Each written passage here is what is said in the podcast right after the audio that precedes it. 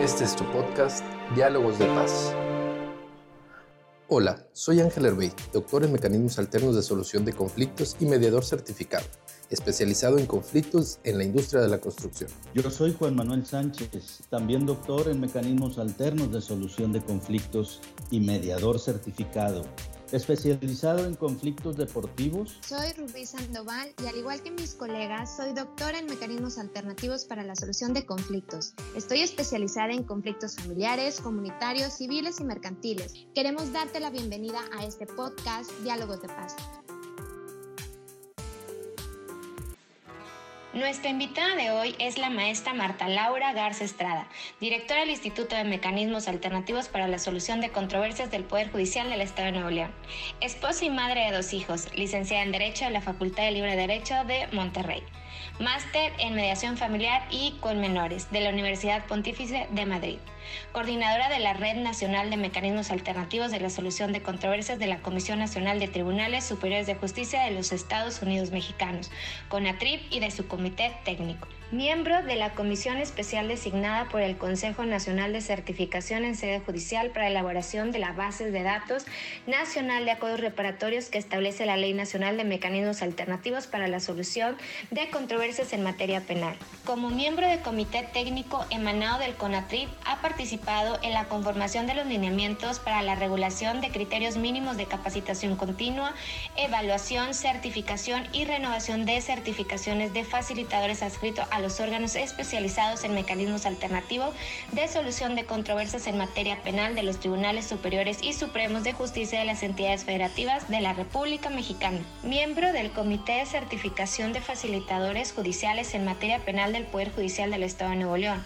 Responsable de la creación e implementación de la red de instituciones educativas certificadas RIEG en el Estado de Nuevo León para fomentar y proporcionar el servicio de la mediación en las universidades, siendo un proyecto exitoso y reconocido en el décimo Congreso Mundial de la Mediación Genova Italia. Responsable de la creación e implementación de la red de mediación municipal en el Estado de Nuevo León, profesora y conferenciante en diversas universidades y foros nacionales e internacionales con temas de mediación, justicia restaurativa y cultura de paz.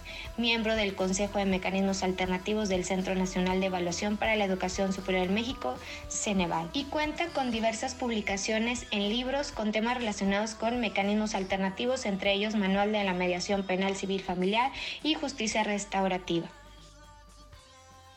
Hola, ¿cómo estás? Bienvenidos a un podcast de diálogos de paz, este podcast cuyo objetivo principal es difundir la cultura de paz de los mecanismos alternos, métodos de alternos de solución de conflictos. Juan, si me está escuchando el doctor Gorjón, una disculpa porque son métodos de solución de conflictos. Así es. Y quiero darle la bienvenida a mi confitrión Juan Manuel, que el día de hoy me está acompañando, que finalmente el tráfico sí lo dejó llegar a nuestra cita. ¿Cómo estás, Juan?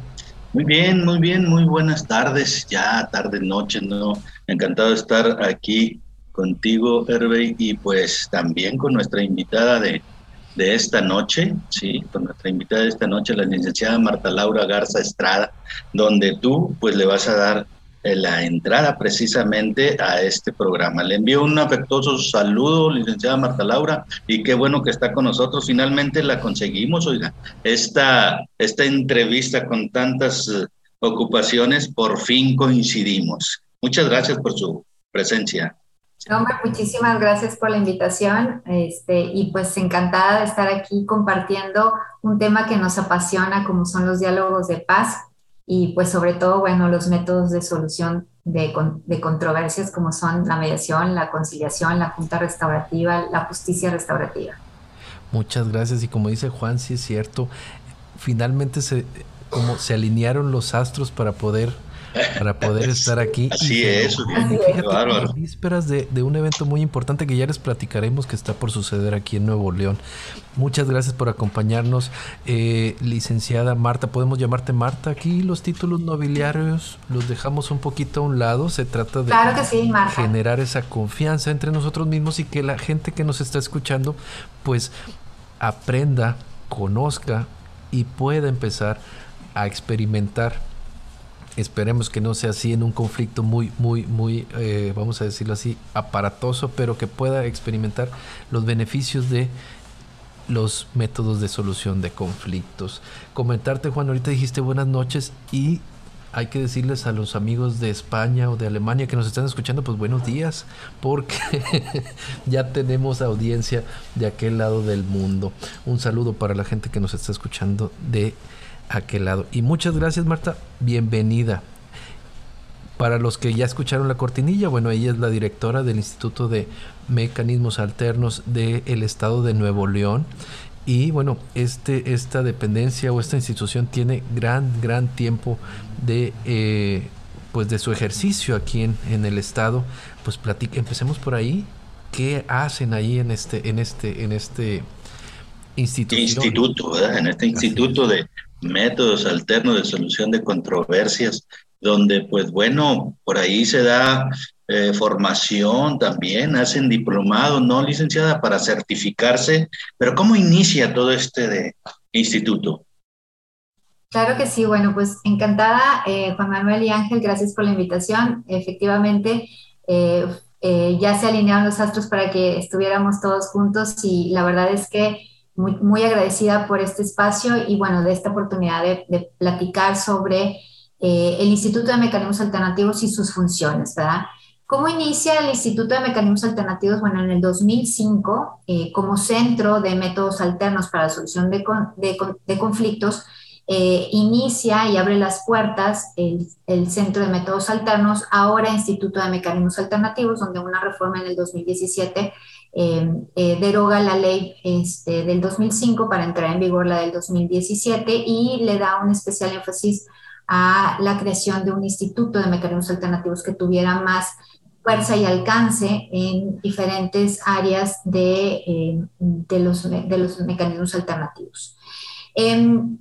El objetivo de, de, crear este órgano rector sobre, eh, en concreto, la mediación, la conciliación, la justicia restaurativa y el arbitraje, que es lo que regula las leyes, la ley de métodos alternos y la ley de mecanismos alternativos actual, era precisamente poder permear la cultura de la paz en la sociedad. Y eh, ahorita por lo, por lo, que platicaba Ángel era pues ver lo importante de este, utilizar estos mecanismos alternativos esperando que no tuviéramos un conflicto muy, muy grande, pero no tenemos que tener conflictos, sino también acordémonos que esta, forma de resolver los conflictos es a través precisamente de eh, prevenirlos, ¿verdad? Para que no lleguen a, a, presentarse o una vez que ya estén eh, presentes, pues se puedan resolver los conflictos.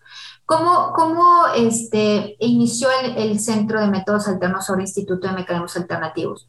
Eh, inicia en el 2005 con su ley de la materia, su reglamento, la reforma la, a la ley orgánica y entonces fuimos uno de los estados privilegiados en el sentido de que iniciamos y partimos de la base con toda la regulación jurídica aplicable. ¿Y por qué quiero resaltar esto? Porque la realidad a nivel nacional ha sido muy difícil el permear, permear perdón, eh, esta cultura de paz a través de la creación de sus mismos este, centros de justicia alternativa o su denominación, como le llamen en cada estado, y también su regulación, ¿verdad? Su ley, su reglamento, su creación, porque hay, hay muchos estados en los cuales no cuentan con, hasta la fecha, con una regulación, ¿verdad? Con una ley y operan con un reglamento eh, creado por el mismo Consejo de la Judicatura. Entonces, nosotros tuvimos ese privilegio de esa fortaleza que es sumamente importante para tener la base jurídica de los métodos alternos o mecanismos alternativos, como lo dice ahora la ley, la ley de, de Nuevo León que efectivamente yo soy de la idea como el doctor Gorgon, que lo, eh, sería la mejor forma de, de, mencionarlos es métodos de solución de conflictos, porque no debe de ser algo alterno a la justicia tradicional. Ya lo ha dicho la Corte y la Constitución en el artículo 17, eh, eh, donde habla de que eh, las leyes preverán mecanismos alternativos y que eh, la Corte hace especial énfasis en que es un derecho humano de acceso a la justicia que pone a la par tanto la justicia tradicional con la que conocemos de acudir ante un juez para que resuelva el conflicto ah, eh, de una manera jurídica, como el acudir a esta forma de resolver los conflictos a través de la mediación, conciliación, arbitraje o justicia restaurativa. Que la diferencia básica, pues, y el objetivo del Instituto de Mecanismos Alternativos es que las partes o las personas involucradas puedan llegar a un acuerdo de manera voluntaria sin la necesidad de acudir a un tercero eh, que imponga una sentencia o que dicte una sentencia conforme a, conforme a, derecho, ¿verdad? Porque creo que precisamente eh, lo que hemos estado, o el paradigma el que tenemos que romper es precisamente el hecho de que em, estamos muy acostumbrados a que cuando existe un conflicto acudamos a una tercera autoridad que sea el que resuelva el conflicto y que nosotros no seamos protagonistas de la resolución de nuestro conflicto. Y eso es precisamente lo que trabaja la, la, mediación, la conciliación y la justicia restaurativa en concreto. Devolverles a las partes el poder que han perdido de solucionar su conflicto a través del diálogo y obviamente que si no es posible hacerlo directamente como una negociación entre las partes que están involucradas, que a través de un facilitador neutral e imparcial pudieran resolver este conflicto de una manera eh, que, eh, adecuada a sus posibilidades y a sus necesidades dentro del marco de la legalidad, siempre es importante mencionarlo, dentro de lo que es factible y es posible eh, transar ¿verdad? y acordar, pero que sea un traje a la medida desde las necesidades y las posibilidades de cada una de las partes. Y esto tiene como consecuencia un mayor porcentaje de cumplimiento voluntario entre los, entre los convenios en los que se arriban las partes. Y esto va, es importante resaltar porque a nivel nacional, una media aritmética de todos los acuerdos este, eh, que se han firmado, que se han suscrito por las partes involucradas en un proceso de mediación, eh, el 95% de ese 100 del 100% de los convenios se cumple de una manera voluntaria, lo cual yo creo que es lo muy importante enfatizar en que eso no lo tenemos en, en, lo jurisdiccional, en los tribunales, en la tutela judicial que conocemos como acudir ante un juez para que dicte una sentencia, porque hay infinidad de sentencias que se dejan de cumplir y, hay, y que se tienen que pedir la ejecución forzosa. Entonces, ese es el primer objetivo del, del Instituto de Mecanismos Alternativos, permear la cultura de paz en la sociedad que puedan resolver sus conflictos a través de estas formas de resolver los conflictos que de la misma forma es un derecho humano de acceso a la justicia y que tiene la misma validez el convenio una vez presentado ante el Instituto de Mecanismos Alternativos por mi conducto para elevarlo a la categoría de cosa juzgada sin necesidad de acudir a un juzgado. Yo creo que esa es la mayor ventaja que pudiéramos tener en el cumplimiento y la satisfacción de las partes a resolver su conflicto. Te, voy a pedir que hay que ponerle, recalcar eso último que acabas de decir. Yo en lo particular me, desempeño o estoy, participando como, especialista en la industria de la construcción. Yo, yo soy ingeniero civil de formación y estamos de alguna manera eh, evangelizando eh, con mis eh, colegas en el Colegio de Ingenieros Civiles, en la, en la cátedra, en la universidad, sobre esta parte de los beneficios que puede llegar a tener los métodos alternos en conflictos de la industria de la construcción. Y siempre la pregunta de mis, de mis colegas, y la he repetido yo creo que en, todo, en todos los programas que hemos tenido en este tiempo, es, pero ¿cómo le hacen? Si está bien enojado uno con el otro, y si no quieren, y si la voluntad, y a poco van a venir a sentarse. Entonces hay preguntas ahí muy puntuales que se toman desde el origen, desde la percepción, obviamente cuando la, el conflicto está en su máxima explosión, ¿no? la situación está muy acalorada Sabemos que hay eh, maneras de cómo lidiar con el conflicto y sobre todo, y es algo que les he empezado a, comentar a mis compañeros o colegas, es, es que hay que instrumentar el contrato para que pueda venir esa cláusula, acercarte y que no sea algo a ver si quiere. ¿O cómo, cómo, cómo, cómo nos pudieras comentar, sobre todo para la gente que está en procesos de, proyectos o inmerso en esta parte operativa eh, de económica y bueno sabemos que ahorita la pandemia está trayendo un montón de situaciones por la, el distanciamiento social etcétera etcétera y hay cosas que están en el escritorio que no se han atendido. Entonces, ¿qué, pudiéramos decir de, esto y, cómo, cómo funciona el instituto para ello? Claro, lo que estás comentando es muy importante, la prevención de los conflictos, ¿verdad? Antes de que tengamos conflictos, eh, por ejemplo, en la industria de la construcción, como, como lo comentas, pues sería fabuloso que dentro de los contratos se estableciera una cláusula escalonada, en donde pudiera decir, bueno, vamos a acudir primeramente, si tenemos un conflicto, al proceso de mediación para resolverlo. En caso de que no, no se arregle a una mediación, nos sujetaremos, ¿verdad? A lo mejor al arbitraje, que eso es lo que conocemos como cláusulas escalonadas. Y esto nos da la posibilidad de evitar tener que acudir a un juicio eh, que sea largo, que sea costoso, que sea tedioso y que eh, en el momento en que estamos este, pactando y acordando todas posibles alternativas a prever conflictos futuros, pues eh, sería muy, mucho más fácil ya eh, llegar a este acuerdo antes de que ya estén inmersos en el conflicto. Definitivamente cuando, ya es, cuando el conflicto ya estalló, eh, cuando ya viene la gota que derramó el vaso, es más complicado que las partes quieran sentarse a negociar, pero no es imposible, porque la mayoría de las personas del, que recibimos es, están en esa situación, en esa circunstancia en el que eh, no saben cómo resolver la situación, no saben cómo resolver su conflicto y eh, ni siquiera tienen comunicación con la otra parte y, mucho menos pueden intentar acercarse porque eh, es contraproducente en ese sentido, en ese momento en el que lo están viviendo. Y por eso este, es importante que, que conozcan de la aplicación de las ventajas y bondades de estos procesos de mediación, conciliación y justicia restaurativa. ¿Por qué? Porque eh, sí nos hemos dado cuenta que aún y cuando ya llevamos 16 años dentro de Nuevo León, eh, de haber abierto el, el, Instituto de Mecanismos Alternativos, como que era ahorita todavía mucha gente desconoce esta alternativa y mucha gente que conoce también no, no, está, no confía en, en, algo que nunca ha, utilizado, ¿verdad? Entonces, por eso es importante que se den la oportunidad. Siempre cuando recibimos a, los, a, los, a las personas en, el instituto, eh, pues comentamos que es un tiempo de inversión. Si, si, ¿Cuánto tiempo llevan en conflicto y este, invertido, ¿verdad? Que no le inviertan tres horas en un proceso, en una sesión de mediación para ver si puede lograrse alternativas que antes no se habían podido plantear, ¿verdad?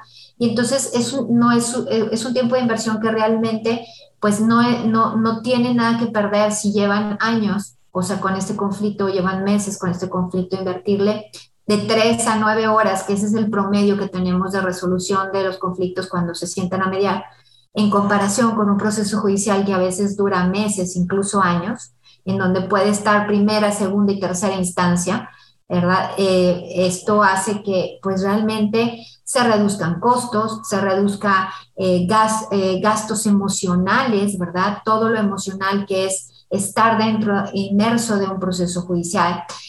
también que perdure las relaciones, porque muchas de ellas eh, son situaciones en las que se debe de este, tener presente que van a seguir teniendo una relación o si quieren seguir teniendo una relación, esta es una alternativa muy buena. En la Asociación Internacional de Diálogos de Paz contamos con el servicio de mediación mediante mediadores especializados que te pueden ayudar a ti que tienes un problema hoy a gestionar este conflicto y puedas llegar a una solución donde ellos son terceros neutrales que van a servir de facilitadores de la comunicación entre las partes inmersas en un conflicto.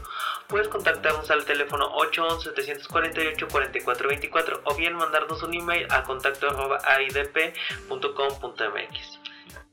Creo que sí, hay mucho de de ese, ese concepto de relación, mantener las relaciones. No hay una ruptura total, no hay un enojo, no hay, sino que tienen la oportunidad de poderse de, eh, hablar entre ellos, eh, solucionar el conflicto entre ellos con la ayuda del tercero neutral ahí, ¿sí? Sin embargo, aquí, como dice eh, también mi compañero Hervey, eh, él dentro del área de la construcción, un servidor, eh, pues yo tengo mi profesión en la psicología con el doctorado en, métodos alternos. Entonces, eh, nos hemos estado nosotros manejando dentro del área de la mediación en el deporte. Por ejemplo, mi experiencia ha sido en este caso 16 años como psicólogo de los equipos Tigres de nuestra Universidad Autónoma de Nuevo León y me dio la pauta para decir, bueno, pues yo veía ahí mucho conflicto deportivo. Yo creo que es una gran área de oportunidad, puesto que no vas a hacer terapia entre los jugadores para que dirimen sus diferencias, sino que la mediación tiene sus propias herramientas, donde yo me di cuenta paso a paso, claro que esa sinergia y esa complementariedad que da la mediación con, con los conocimientos básicos del comportamiento humano, pues bueno, te va a dar un buen resultado en el manejo de una sesión de mediación. Entonces es aquí en donde yo quiero encaminar, eh, licenciada Marta Laura, mi pregunta a lo siguiente. Eh, la especialización en, en, en, este caso, por ejemplo, hay mediación familiar y diferentes tipos de mediaciones. ¿Dónde queda esa parte de la mediación en el deporte? Yo me quiero especializar. Compañeros de la Facultad de Organización Deportiva de nuestra universidad también se quieren formar en, en mediación deportiva. Eh, ¿Cómo se hace? ¿Cuál es el proceso que, que, nos lleva a ciertas especializaciones dentro de la mediación? Porque pues obviamente para, para ser mediador obviamente tiene su, todo el discurso de apertura y todo el proceso, todo el proceso de mediación lo implementas, pero en una mediación deportiva tienes que conocer sí, acerca de, del contexto en el deporte, de todos los actores deportivos. Por ejemplo, si un, lo, lo comento rápidamente, si un deportista tiene conflicto con su entrenador, el rendimiento deportivo no va a ser el mismo. ¿sí? Hay conflictos entre el público y el jugador, el árbitro y el jugador, eh, padres con los jugadores, etcétera. Regresando al punto, ¿cómo es que se busca una, una especialización en el área del deporte, en el área de escolar, en el, en, en el área de la, de la construcción? ¿Hay esto? ¿Cómo, cómo se maneja? Sí, efectivamente, la ley de, del Instituto de Mecanismos Alternativos del Estado de Nuevo León habla de eh, una certificación, ¿verdad?, en la cual se adquieren todas las técnicas y habilidades del proceso de mediación. Y tiene una certificación especializada que habla, y que va muy enfocada al tema de que si eh, no somos abogados, eh, podamos adquirir estos conocimientos jurídicos para el manejo de lo que se puede pactar dentro de los acuerdos para poder elevarlos a la categoría de cosa juzgada. Pero la pregunta que usted hace es muy importante, es decir, cada tema, cada especial, cada materia es algo este, en lo cual nos tenemos que especializar y tenemos que trabajar, porque si la, Constitución habla de que todas las leyes preverán mecanismos alternativos de solución de controversias, pues estamos hablando también del el contexto de la construcción, el contexto de derechos de autor, el contexto del deporte, el contexto de la salud, el contexto, bueno, de todo, podemos terminar, este, se nos acabaría el tiempo si mencionamos todo el contexto de todas las áreas en donde se debe de implementar, ¿verdad? Tan complejo como profesiones existen, me imagino. Exactamente. Entonces, lo que tendríamos y lo que hemos estado haciendo es que cuando, eh, por ejemplo, en el contexto escolar, cuando ya hemos dado la certificación para eh, la capacitación y la certificación en, materia este, de, curso básico de formación de facilitadores, damos y complementamos sobre el tema en específico, ¿verdad? Para que se pueda eh, adaptar al, a la este, materia en la que tienen especial interés, ¿verdad? Y entonces que podamos, obviamente que esto siempre es muy enriquecedor, porque, por ejemplo, si usted tiene eh, la expertise en el tema del deporte y este, para, para nosotros que, o las personas que impartimos el curso, pues también terminamos aprendiendo sobre el tema. Aprendemos sobre, sobre cuáles son las particularidades de, esta, de, este tema. Por ejemplo, en derechos de autor que nos hemos estado capacitando tanto en mecanismos alternativos a Indautor como viceversa, ellos a nosotros en, en, en, derechos de autor, precisamente porque queremos fortalecer estos temas de mediación y conciliación en la materia, pues entonces primero también hay que conocer la materia, no podemos nada más este, saber de mecanismos alternativos, sino tenemos que empaparnos del tema. Usted, como le dice, bueno, es un tema que a mí también en su momento, bueno, me apasiona mucho porque yo pues fui, media, fue, fui nadadora por casi 12 años, ¿verdad? En donde entiendo, ¿verdad? Esta, esta situación de los problemas que se puedan tener. Ahorita mencionaba el problema de, bueno, si tienes un conflicto con tu entrenador, pues es imposible que tu rendimiento sea eh, el mejor porque baja, ¿verdad? Y todas esas situaciones de que entran los sentimientos, las emociones, las percepciones, pues también se pueden trabajar dentro de estos, del deporte, ¿verdad? Y que eh, precisamente enfocados en esa preocupación, pues el año pasado dentro de la Semana de Mediación se tuvo una plática sobre, es, un panel sobre este tema de la, de la, mediación en el deporte, ¿verdad?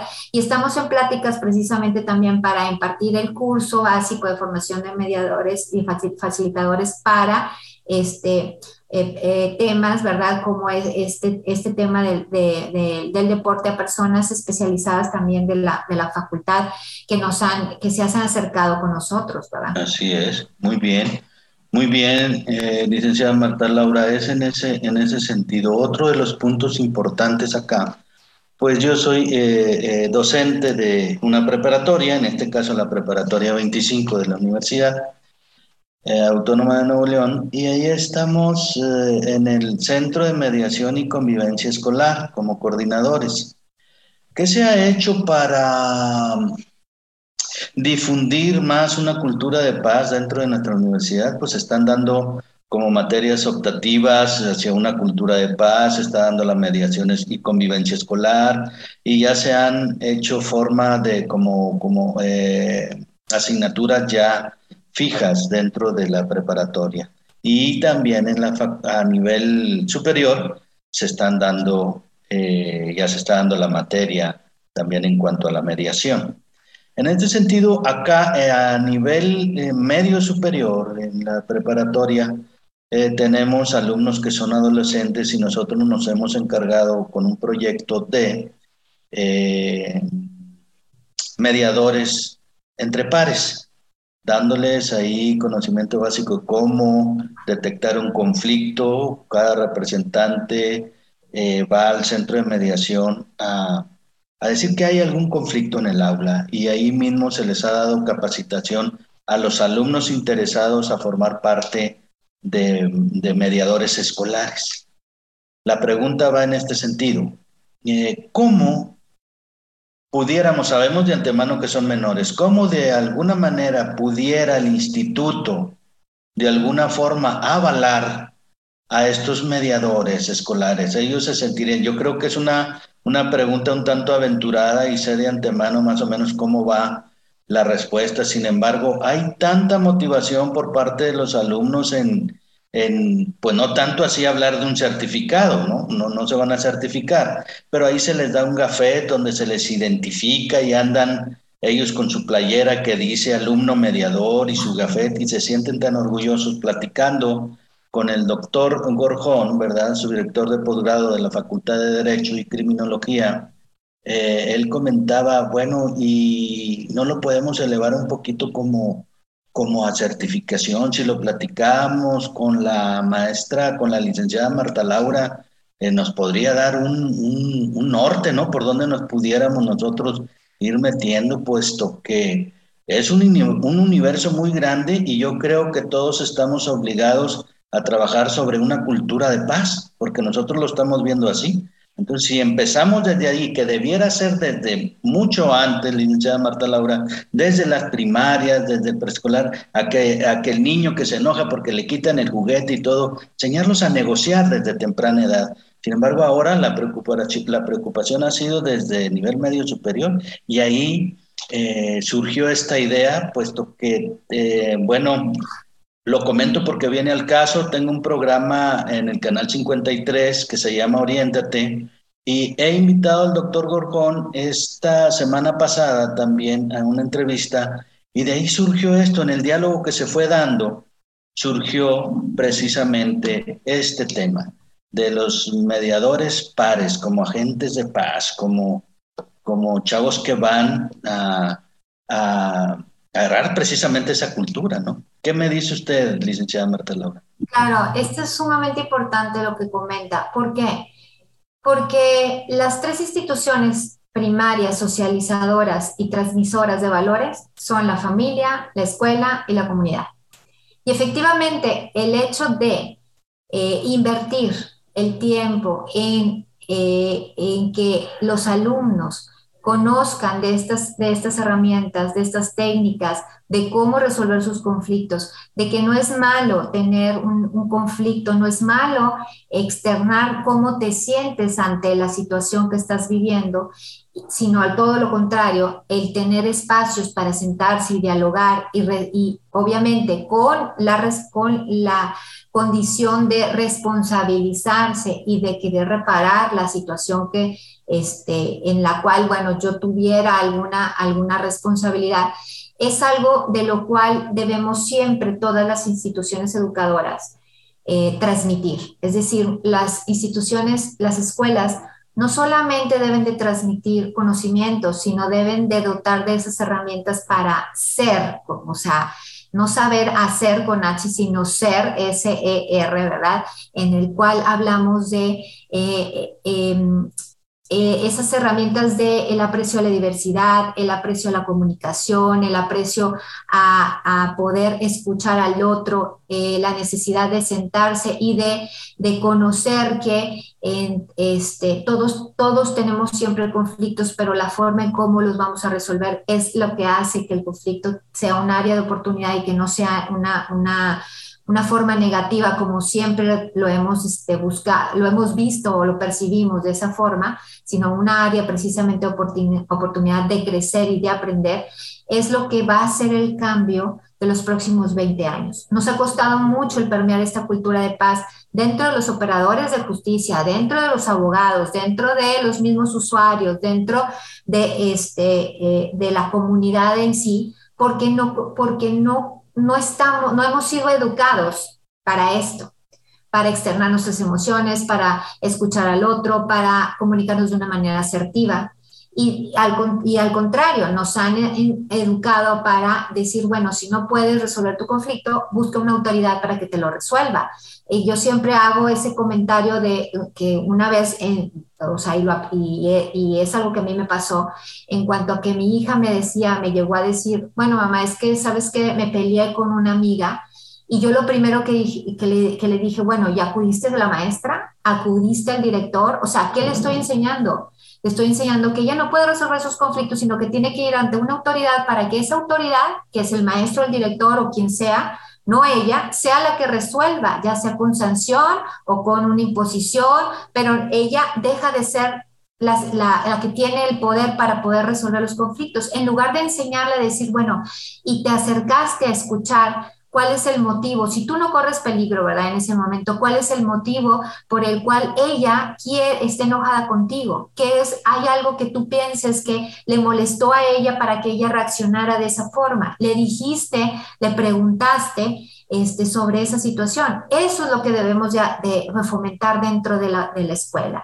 Y entonces, para responder la pregunta, yo creo que sí, efectivamente, aun y cuando la ley de, mecanismos alternativos habla de una certificación para que puedan operar y que puedan eh, estar en un padrón de facilitadores, y efectivamente yo, este, este, es este es un momento de reflexión muy importante para ver eh, de qué forma o qué alternativa pudiéramos externar o, emitir una, una, certificación como pacificador de paz, como mediador par, como mediador en tu escuela, que eso implique eh, el reconocimiento de querer ayudar y de resolver los conflictos dentro de mi comunidad estudiantil.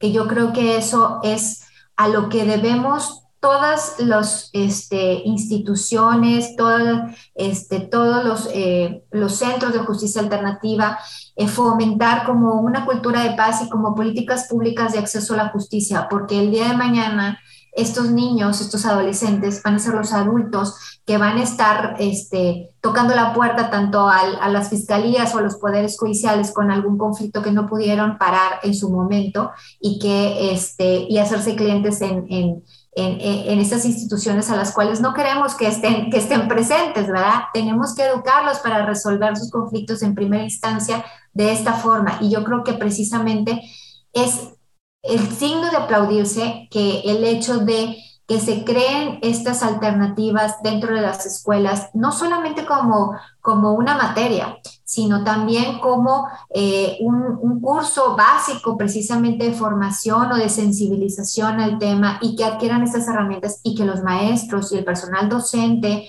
el, el personal administrativo y la dirección estén en el mismo canal que la primera alternativa no es el castigo, la primera alternativa es sentarnos a dialogar qué fue lo que pasó y cómo podemos resolver esa situación que nos afecta a todos como comunidad estudiantil. Y eso a la larga, cuando el día de mañana salgan de las instituciones educativas en su comunidad, en su familia, en su círculo, se va a, replicar esta forma de resolver los conflictos. CEMAS, Centro de Mediación Privada donde te ayudamos a resolver los casos factibles de mediación, implementando de manera ética las técnicas más adecuadas, logrando satisfacer los intereses de las partes, siendo atendidos por profesionales con capacidad y experiencia, evitando procesos judiciales. Evitando procesos judiciales. Contáctanos al teléfono 811 CEMAS, Centro de Mediación Privado donde te ayudamos a resolver los casos factibles de mediación, implementando de manera ética las técnicas más adecuadas, logrando satisfacer los intereses de las partes, siendo atendidos por profesionales con capacidad y experiencia, evitando procesos judiciales. Contáctanos al teléfono 811-748-4424 o mándanos un correo electrónico a rsandoval.cmasmex.com. Yo creo que está muy arraigado todavía el concepto de que incluso cuando hablamos nosotros de cultura de paz, porque nos lo dicen es, ay, o sea, como todo romántico, todo así, o sea, como que dicen, es paz significa no hacer nada. Y más bien dicho, la cultura de paz va en función de resolver sin violencia, precisamente mediante las alternativas que acabas de comentar, diálogos, este, ponerse en el lugar, la cuestión de empatía, buscando de qué manera eh, llevar a cabo esta negociación. Hubo un, detalle ahorita que estabas comentando sobre la parte de las certificaciones y me sale a colación, Juan, porque precisamente ya estamos en vísperas de renovar nuestra, nuestra certificación. Entonces, próximamente Juan y yo nos tocó certificarnos al mismo tiempo. Y surge, surge la pregunta porque, bueno, sabemos que ya a nivel nacional está este estándar este, nacional de, de, de, conocer en cuestión de intervención de conflictos. Eh, ¿Se tiene pensado, esta es, es pregunta futureando, para, para el proceso de certificación, para los que quieren ahorita empezarlo, eh, tienen que llevar, cuál, cuál, ¿cuáles son los pasos que, que hay que seguir, primero? Y segundo, para los que nos queremos recertificar, cuáles son los pasos a seguir. Y si en determinado momento se tiene eh, contemplado tomar en cuenta esto que ya se está generando o este trabajo que se, está haciendo a nivel nacional con estos estándares que existen para tomarlos en cuenta como parte de la capacitación o si nos puedes platicar algo al respecto, Marta. Claro que sí. Em, bueno, las, los requisitos para certificarse es, bueno, eh, tomar el curso básico de formación de facilitadores de 72 horas, ya sea impartido por el Instituto de Mecanismos Alternativos o por las instituciones eh, acreditadas por el Poder Judicial, que pueden ustedes eh, pues consultar dentro del micrositio del Poder Judicial del, del Instituto de Mecanismos Alternativos, que pueden, este, que están avaladas como como este, instituciones que imparten esta capacitación y que el Instituto de Mecanismos Alternativos y el Poder Judicial eh, toman como, eh, como válido esta, esta, capacitación. Segundo, presentar el examen teórico y práctico de, para poder acreditar con un 80 mínimo ambas, ambas este, eh, evaluaciones y que entonces puedan emitirse su constancia de certificación, la cual tiene validez por tres años. Esta, esta certificación, bueno, el examen teórico es precisamente un, eh, a reactivos, ¿verdad? De opción múltiple que presentan eh, ya lo hacemos en línea por, precisamente por la cuestión de la pandemia. Eh, de hecho, esta la semana pasada se terminó, se lanzó la convocatoria para certificarse que se inscribieran las personas que, quieran, que quisieran certificarse como como facilitadores para poder aplicarse estas, eh, el examen teórico y práctico. Y el examen práctico es pues el, el valorar que todas estas técnicas y herramientas de, de, los procesos de mediación se implementen ¿verdad? de una manera práctica dentro de un caso eh, ficticio donde eh, dos personas, actores, pues hacen las veces de un conflicto, ¿verdad? De, entre, entre ellos para que el mediador o el sustentante pueda eh, pues eh, utilizar todas estas técnicas de habilidades y, pues la, y que pueda pasar, ¿verdad? Que pueda acreditar. ¿Qué se necesita para renovación? En la renovación este, se requiere 30 horas de capacitación o actualización en la materia y 30 horas de eh, servicio social en, en, en relación a culturas de paz o de mediación, conciliación y justicia restaurativa. Este es el objetivo de, lograr, bueno, también el poder nosotros como facilitadores o mediadores o conciliadores, también dar esta aportación de manera personal a la comunidad, ¿verdad? Desde la cuestión de difusión, desde la cuestión de impartir un curso, impartir capacitación, este, alguna conferencia, eh, realizar este, brigadas que puedan ser eh, al alcance de las personas y que eh, puedan utilizar los, los, los mecanismos alternativos. básicamente eso es lo que se requiere y presentar su escrito en donde adjuntan estos dos requisitos, ¿verdad? Para que puedan, puedan este, renovar su certificación por otros tres años. Y en relación al tema de conocer, bueno, este tema ha sido todo un, un, un, tema, por así decirlo, a nivel nacional, eh, que hemos estado hablando desde el Senado, desde Gobernación, desde eh, con, la, con la ministra en retiro, Olga Sánchez Cordero, en su momento como, secretaria de, gobierno, de Gobernación, ahora como senadora, en el que hablábamos, bueno, de esta posibilidad o, importancia de que, bueno, viene a conocer a, a certificar sobre todo en el tema de materia laboral. Y este fue un tema tratado y platicado mucho porque está la ley, está el proyecto de ley general de mecanismos alternativos que ya casi tiene cinco años y no sale. Y se han tenido varias, varias eh, iniciativas, ¿verdad? En concreto, bueno, con este sexenio, tres iniciativas. Y este, en la primera, bueno, que, fue, que es la que ha estado en discusión y que hemos estado sentados, la misma ministra en retiro nos, decía y comentaba con el senador Menchaca que eh, no se podía dejar de, ver las experiencias que se tenían dentro de las certificaciones desde los poderes judiciales desde hace más de 23 años. Y en ese sentido quedamos en que eh, arrastrar el lápiz para, la, para verificar todos estos temas y se ha tratado y se ha platicado con conocer y se ha visto con gente del mismo, del mismo este senador para efecto de que la certificación siga siendo de los poderes judiciales, independientemente de que si las personas quieren certificarse con los estándares de competencias de conocer, se puede hacer pero, la, pero el tema de que poder adquirir esa categoría de cosa juzgada, lo que el Poder Judicial al momento de avalarlo, verificaría que la certificación estuviera por parte del Poder Judicial. Entonces, no sé si más o menos respondí tu pregunta.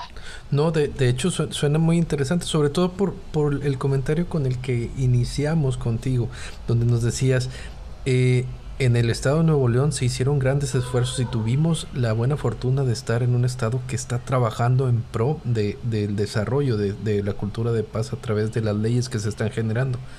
Pero en otros estados de la República están en otra etapa. Entonces, cuando viene este estándar, la primera duda que surge es, bueno, ¿y cómo se está homologando? Que idóneamente se, se sería como algo mágico, vamos a decirlo así que se homologara a nivel, a nivel nacional eh, como que los criterios de evaluación.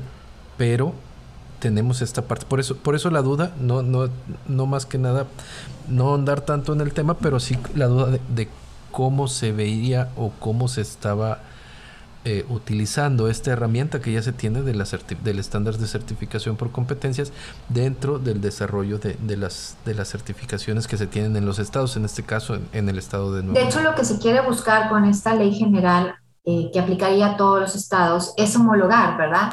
Como se ha hecho con la Ley Nacional de Mecanismos Alternativos en materia penal, diferente a todas las materias. ¿Qué sucedió con, e, con esta ley? Que este, nos homologamos todos los poderes judiciales, incluso también las procuradurías o fiscalías, trabajamos de manera conjunta a nivel nacional en homologar los, los criterios de, de, certificación y las capacitaciones. Entonces, eh, si ustedes verifican estos lineamientos, tanto en sede judicial como en sede de procuración de justicia, son muy similares, muy, muy, mm, este, muy apegados uno al otro porque los trabajamos de manera conjunta. Y después, bueno, de hecho, prueba de ello es, por ejemplo, ahorita está el primer diplomado a nivel nacional de facilitadores de, en materia penal y de adolescentes de 22 poderes judiciales de los, de este, del país que están tomando esta capacitación para certificarse como facilitadores en materia penal o en, especialización de adolescentes o renovar su certificación como lo establecen estos lineamientos. Entonces, ya existen antecedentes a nivel nacional en los cuales hemos hecho esta posibilidad de eh, homologar estos principios de certificación y capacitación. Lo que se busca ahora es que con la ley general se puedan homologar, ¿verdad? También en todas las materias en el resto. Y sobre todo, algo que vendría a eh, dar mayor énfasis, que la certificación fuera a nivel nacional. Que si Nuevo León la emite, tenga validez en Chihuahua o viceversa, o en Oaxaca, en todos los estados. Que creo que esto sería muy valioso también para, este, para difundir y, y dar cabida a este espacio de eh, la certificación de, eh, de, los facilitadores, sobre todo privados, que pudieran implementar pues su, su práctica en toda la República, ¿verdad? Eh, yo creo que esto definitivamente es muy bueno, pero tampoco podemos estar esperando esta ley general que ya casi tenemos cinco años y la verdad es que he invertido en lo personal eh, gracias al apoyo de, mi jefe o en su momento el presidente anterior y ahora con el apoyo del presidente actual eh, en este tema, pero no sale. Entonces, realmente no podemos decir, bueno, es que estamos esperando esta ley, tenemos que seguir trabajando. ¿Qué ha hecho Nuevo León en este aspecto para ayudar a, a implementar esta cultura de paz en otros estados? En su momento, por ejemplo, en Tlaxcala se ayudó a capacitar y abrir el centro de mediación del Poder Judicial de Tlaxcala. En su momento, eh, también, por ejemplo, actualmente estamos ayudando a, capacitar y, a Tabasco, al Poder Judicial de Tabasco, los operadores. Eh, eh, y así hemos estado con varios estados implementando, en, por ejemplo, también en Sinaloa, cuando se iba a ver el centro, también capacitamos y, y, ayudamos en la certificación. Entonces, ¿qué quiere decir? Que la suma de todos, con las experiencias de todos, a través de la CONATRIP, con la Red Nacional de Mecanismos Alternativos de la CONATRIP, que ha ayudado a homologar y a, em, integrarnos a todos. ¿Qué es la CONATRIP, perdón? La CONATRIP es un órgano en el cual están todos los poderes judiciales, ¿verdad? Y, trabajan precisamente para eh, eh, sacar temas a nivel nacional y de manera conjunta. Eh, es una comisión nacional de tribunales superiores, que eso es lo que significa este CONATRIP, y que este, tiene redes, ¿verdad? Como la red de mecanismos alternativos de solución de controversias que eh, yo presido como, como eh, en, este tema de esta red.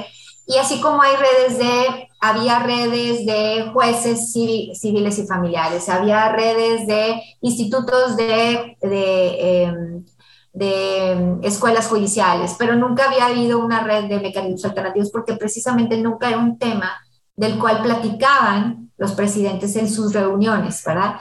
Actual, actualmente yo les puedo decir que, porque yo he estado presente y he estado en temas dentro de estas, de estas reuniones de los presidentes, es un tema que les importa, tan es así que este, esta, esta certificación, esta capacitación que se dio por primera vez a nivel nacional, todos, todos estos 22 poderes judiciales aportaron económicamente en cuanto a, a, dividirnos cada uno en, los recursos de los honorarios de cada uno de los expositores a que todos colaboráramos en que, que reconociéramos esta capacitación en base a los lineamientos de certificación que emitió la CONATRIP en su momento después de la Ley Nacional de Mecanismos Alternativos en Materia Penal y que, este, que eh, cumplan, cumpla todos estos poderes, poderes judiciales con la obligación de estar certificados y de una manera homologada en base a los lineamientos que se emitieron.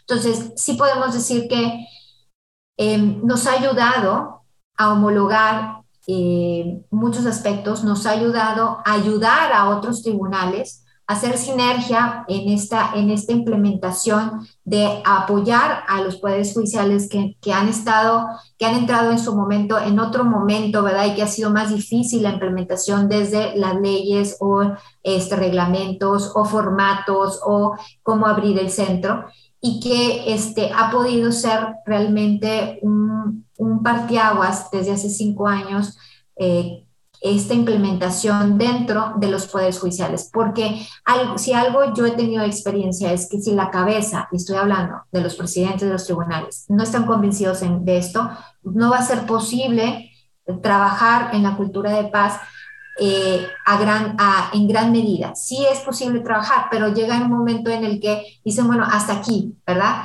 Y te, te va a topar. Pero si el, el presidente ¿verdad?, del tribunal está convencido en esto, pues realmente es, es muchísimo más fácil el implementar esta cultura de paz. Prueba de ello, por ejemplo, en las, el año pasado, en nuestras capacitaciones, nuestra certificación, tuvimos a un presidente del tribunal, concretamente ahora de, Tlaxcala, tomando ese, eh, la capacitación y se certificó por parte del Poder Judicial, precisamente porque estaba interesado. Entonces, se imaginan tener a todos los presidentes tomando esta capacitación y ser facilitadores certificados, pues realmente es pregonar con el, con el ejemplo, ¿verdad? Hola, soy Jocelyn Rodríguez del Grupo 7 y hoy les voy a hablar de algunos esfuerzos que yo realizo para tener una cultura de paz. Algunas acciones que yo llevo a cabo para lograr una cultura de paz son la empatía. La empatía pues esto me sirve para ayudar y para comprender siempre desde mis posibilidades. También muestro respeto a la diversidad, entendiendo y aceptando que hay diversidad cultural, sexual y demás, y así mantengo una convivencia sana y de respeto. Otras de mis acciones son el reconocer mis errores, porque estos son parte de la experiencia y necesarios para progresar, y esto me ayuda a poder reparar algún daño causado. Y finalmente el comprometerme a un bien común me puede ayudar a fomentar una idea o una acción pensando en el bienestar social. E, eso es en cuanto a las autoridades, porque es, esta, eso que acabas de comentar es, es, muy, muy, muy productivo para, para la sociedad en general, porque ya las autoridades traen un mismo canal de comunicación.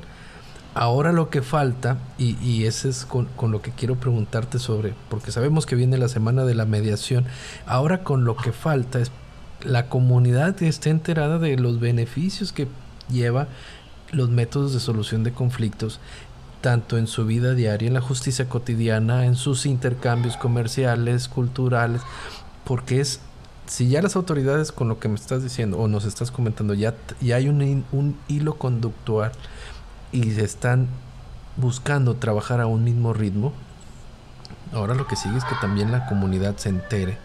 Y viene esta semana de la mediación de qué se trata para los que no nunca la han vivido. A mí me gusta mucho, yo tengo desde hace tres o cuatro años ya viviéndola, entonces, ¿qué, qué podemos esperar de ella?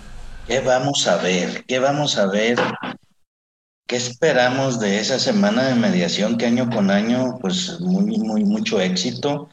Talleres, conferencias, que ahí me quedo yo con un gran aprendizaje porque estás em, escuchando ¿no? la experiencia de todos esos ponentes que tienen un nivel, un super nivel, ¿verdad? Entonces, pues yo me inscribí por lo pronto a dos talleres, ya, ya está todo esto ya arreglado, pero regresando al punto, ya nos... Con descuento sin descuento. Sí, nos estamos, nos estamos pues acercando al cierre, licenciada Marta Laura, pero antes queremos que nos digas qué esperamos de esa semana de mediación. Claro que sí. Bueno, la semana de mediación es del 8 al 12 de noviembre, efectivamente. Eh, ya tenemos, esta va a ser la doceava edición. Eh, por 10 años consecutivos lo habíamos hecho de manera presencial el año pasado y este año va a ser de manera virtual debido a la pandemia. eh, lo cual, bueno, ha traído también unas ventajas muy buenas y muy significativas porque hemos tenido mucho el año pasado, eh, mucho aforo, ¿verdad? Que al difundirlo a través de, eh, pues, estas tecnologías de la comunicación y de, la información que hacen del alcance de, toda la, de, de todo el mundo, ¿verdad? Este, al alcance de un clic puedan, puedan pues, ser parte y vivir esta semana de mediación. Eh, ¿Qué, vamos a impartir o qué se va a ver dentro de la semana de mediación? Siempre se ha caracterizado por tener eh, capacitación en talleres, precisamente por este objetivo de mantenernos actualizados, los facilitadores, de poder eh, cubrir el requisito de certificación, ¿verdad? Y de refrendo, pero también de que la sociedad conozca de estas bondades que tienen los procesos de mediación, conciliación, justicia restaurativa y arbitraje.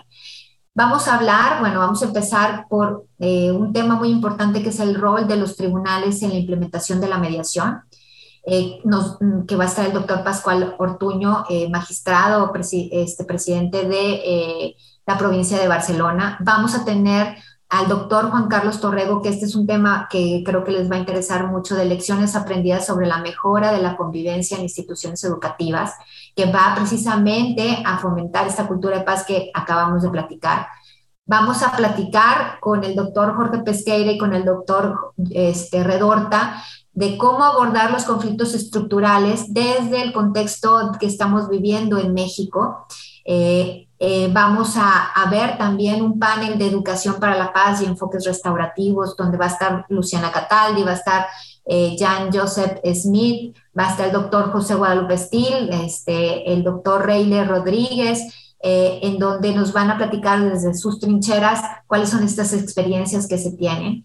Tenemos un tema muy, muy en boga que es la conciliación en el orden laboral ahorita, ¿verdad? Donde vamos a tener expertos desde eh, jueza eh, de primera instancia de, este, de Campeche, vamos a tener a la maestra Claudia Villavicencio, que es directora de Centro de, Conciliación en el Estado de México, a eh, un litigante en materia de laboral, este, el maestro Álvaro Altamirano, vamos a tener a la maestra Claudia Nayeli Garza, que es, bueno, este, eh, de casa, ¿verdad? De Nuevo León y todas la conocemos, y que ella tiene una experiencia muy enriquecedora porque ha estado en la Junta de Conciliación y Arbitraje, es mediadora certificada, tiene un centro de mediación, y entonces puede hablar también de desde su perspectiva.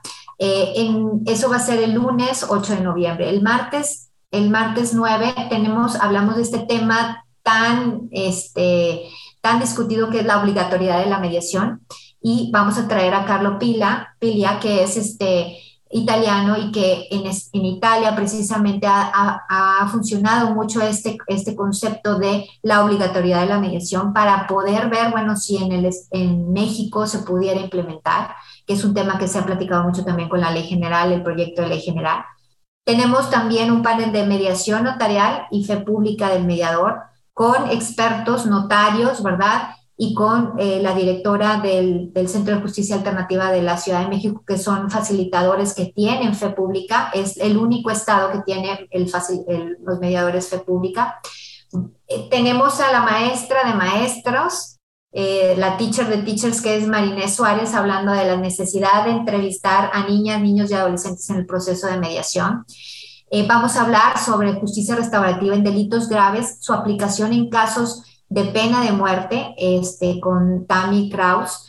Eh, y también contamos con un tema que va a ser las retrospectivas y retos de la implementación de los mecanismos alternativos con diversos expositores, desde este, gobernación, como ha sido desde la trinchera de eh, otros países y también desde un proyecto muy exitoso como es el, el IJA de eh, Jalisco, que vale la pena también ver para replicar dentro de todo a nivel nacional.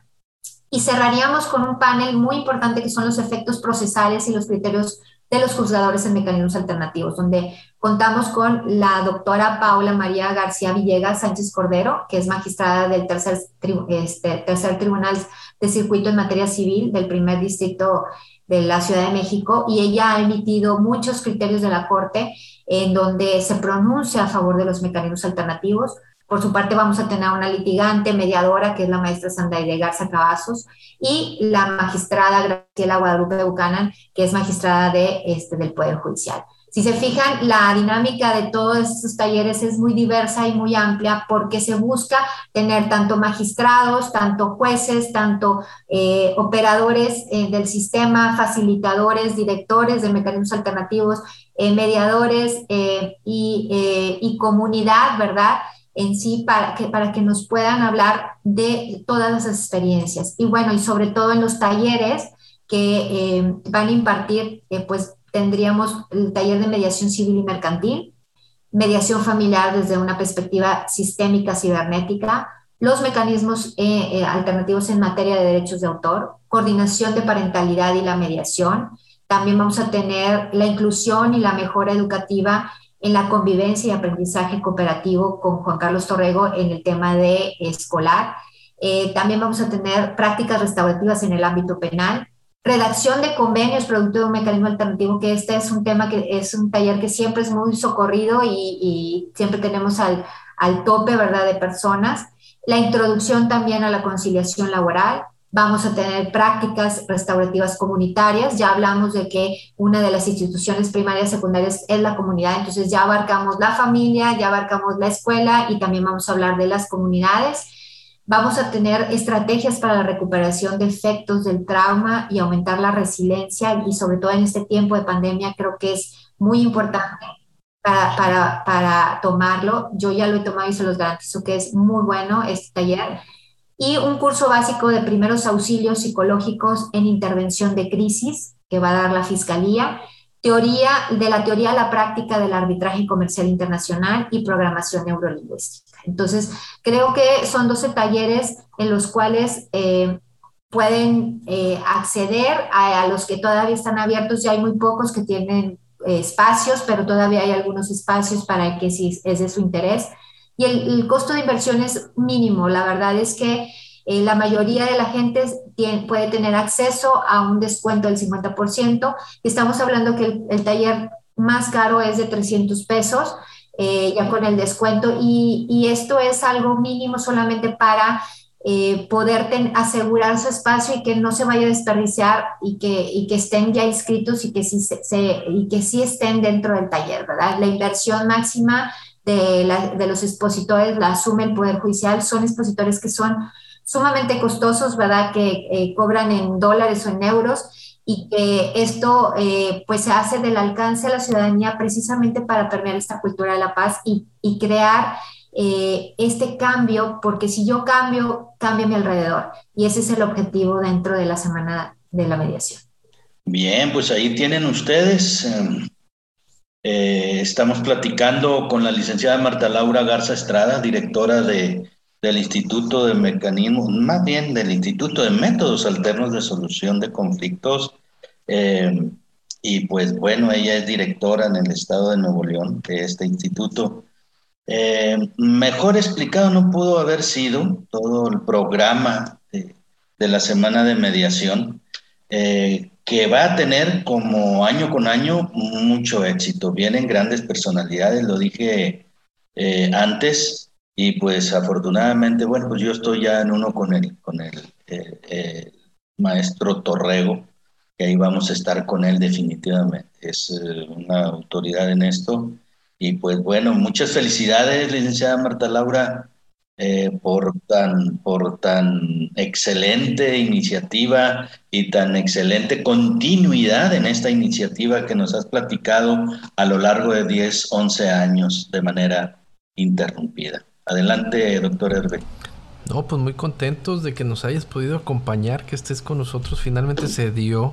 Y bueno, estuvimos hablando de, muchas cosas que tiene que ver con la operatividad, quiénes pueden ser, cómo podemos participar, cómo se involucra la sociedad y que principalmente se vayan enterando que los métodos de solución de conflictos va en función de la actividad cotidiana de las personas, va en función de dónde vamos a necesitar una solución, siempre y cuando lo estemos buscando de forma pacífica y promover esta parte, ¿no? De buscar de resolver de forma pacífica. Me llamó mucho la atención el comentario que me quedo principalmente con eso que, que dijiste de enseñar a los hijos a resolver y no despersonalizar su, eh, vamos a decirlo así, su postura y la oportunidad de poder integrarse y formar parte de la solución de un conflicto. Entonces, me quedo mucho con esto. Gracias nuevamente por habernos acompañado. Esperamos a la gente que nos esté escuchando. Si tienes algún comentario, quieres hacerle llegar una pregunta a la maestra Marta Laura, puedes hacerlo vía nosotros, escríbenos, ya, ya aparecerán ahí nuestras redes sociales, nuestros Instagram, LinkedIn, etcétera, etcétera, para que puedas comunicarte con nosotros. Si también estás interesado en escuchar algún tema dentro de lo que viene siendo la cultura de paz, nos lo puedes manifestar para que también nosotros podamos encontrar al especialista idóneo que nos hable de esto.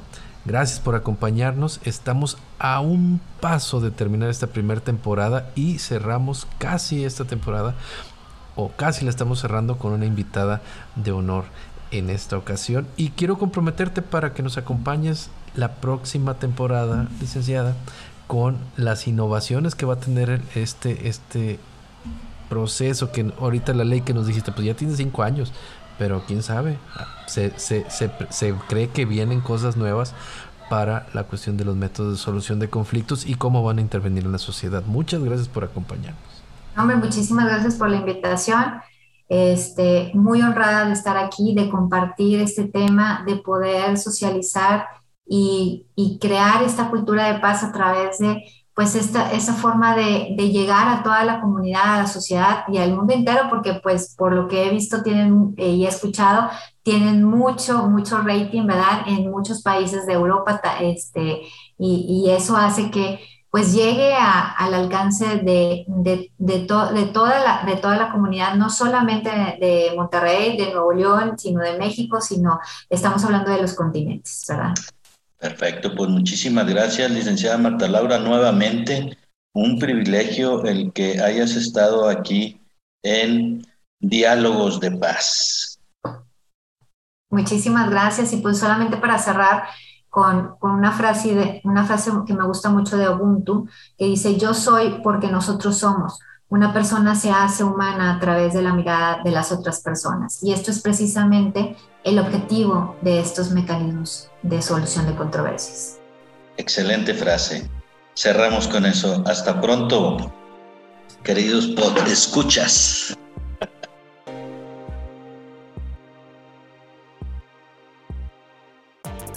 Este es tu podcast, Diálogos de Paz.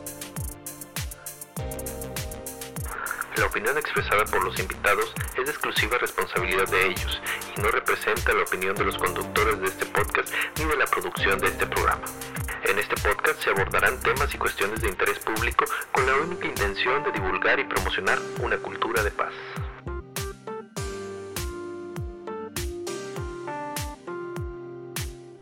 Este es tu podcast, Diálogos de Paz.